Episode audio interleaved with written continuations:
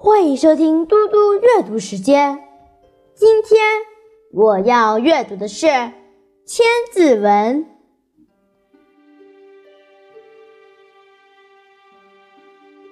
求古寻论，散律逍遥。行奏雷潜，虚现欢招。探究古人古事，读点至理名言，就可以排除杂念，自在逍遥。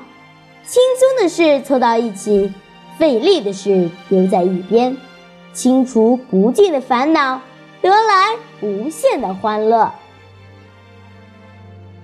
人的烦恼有时候都是自己找来的，有的烦心事，只要你换个角度想一想。也许就不会烦恼了，或许还是一件好事呢。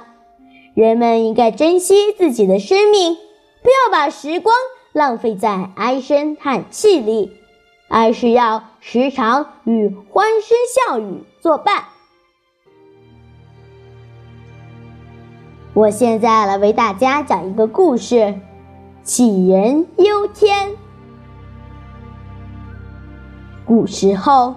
杞国有一个人，整日胡思乱想，经常想一些稀奇古怪的问题。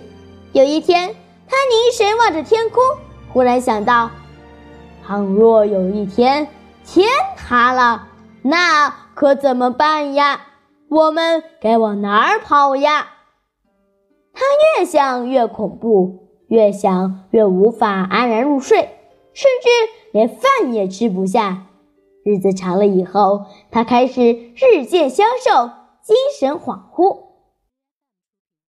亲友们见他终日面容憔悴，感到纳闷儿，就去问他。